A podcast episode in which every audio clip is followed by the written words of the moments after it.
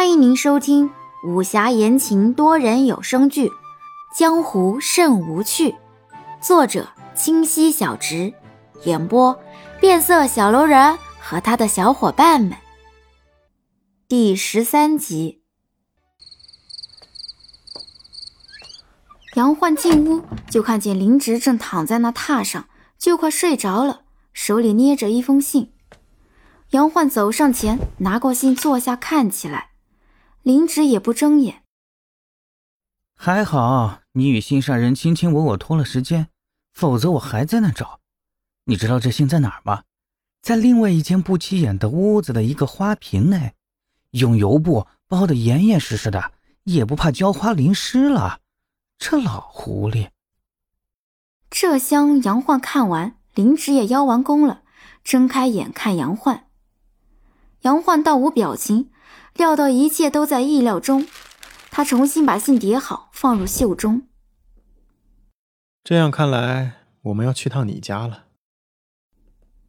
又想起今晚的那个钱字，看来还是要带钱爵一起去，看看钱家有甚机密。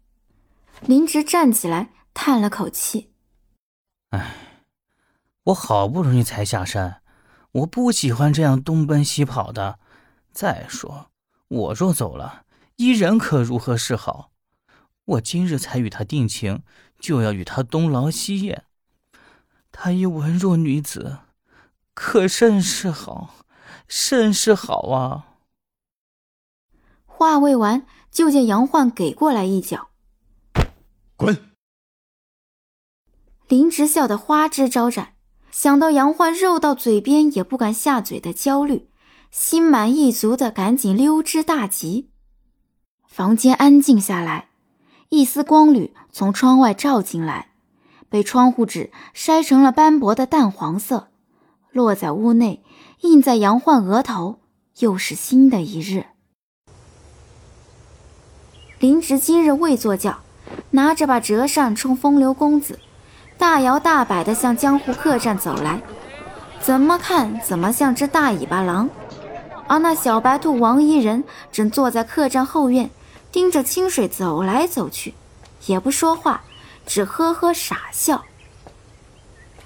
清水看了心里好笑，这种滋味，大概是不能说只能尝的，尝过以后不醉不归，又有谁能看得清了？大尾巴狼进来的时候，清水对着王一人咳嗽了下，王一人转过身看到林植。吓得从凳子上弹起来，一溜烟的跑到清水背后，指着林植：“你你你来干什么？”一下子就结巴了，全不似热恋中的人，害羞的很。林植眉毛一搭，委屈起来，要去拉伊人，伊人忙躲开，憨态可掬的样子。清水捧腹大笑，林植也奸笑起来，不再去拉，转身坐到凳子上。过几天我要回趟家，这一路上许是能见到无数江湖人、武林士的。你不是自小有此心愿？我还想着带你去瞧瞧，过一把女侠的瘾。鲜衣怒马，仗剑天涯。后人也道，女侠名儿在，歹人心已虚。怎么样？伊人嘴巴张着，反应过来，马上咧嘴笑起来。飞快朝林植跑过来，乐呵呵地冲着林植傻笑，脑袋点得跟拨浪鼓一样。嗯嗯，什么时候走？我回去收拾。清水这边皱起了眉，难怪杨焕昨晚神经兮兮，定是有事瞒了他，遂拿眼瞄林植，看得林植心虚起来。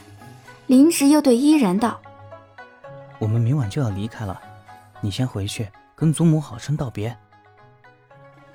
这话实则是对伊人说的，却也被清水听了去。这厢林植还在对伊人细心交代：东西莫要带太多，江湖路途遥远，带太多东西不易行走。女侠都是轻装上阵的，记住了啊！清水一转身出了后院，岂料安叔正等在那，刚才那番对话怕是听了去。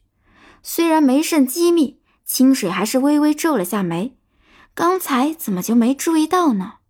安叔也不介意清水的表情，走上前道：“清水姑娘，少主请您和杨少主去一趟，有要事相商。”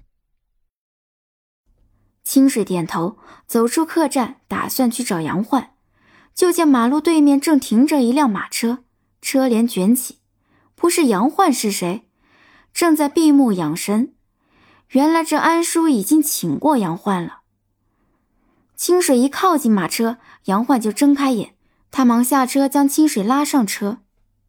我原本该同林芝一起来的，一夜不见如隔三载，不小心睡着了。好在现在也不算太晚。清水也不管他，坐稳，刚要问话，就见杨焕又说道：“林芝说了吧，明晚我们就离开，去别处给钱大少找找线索。有什么事，等下到了钱爵处再问也来得及。”清水瞥了一眼车外那一角黑衣，点头不说话。马车哒哒哒越来越快，转眼即到了城东一座不起眼的小宅子前。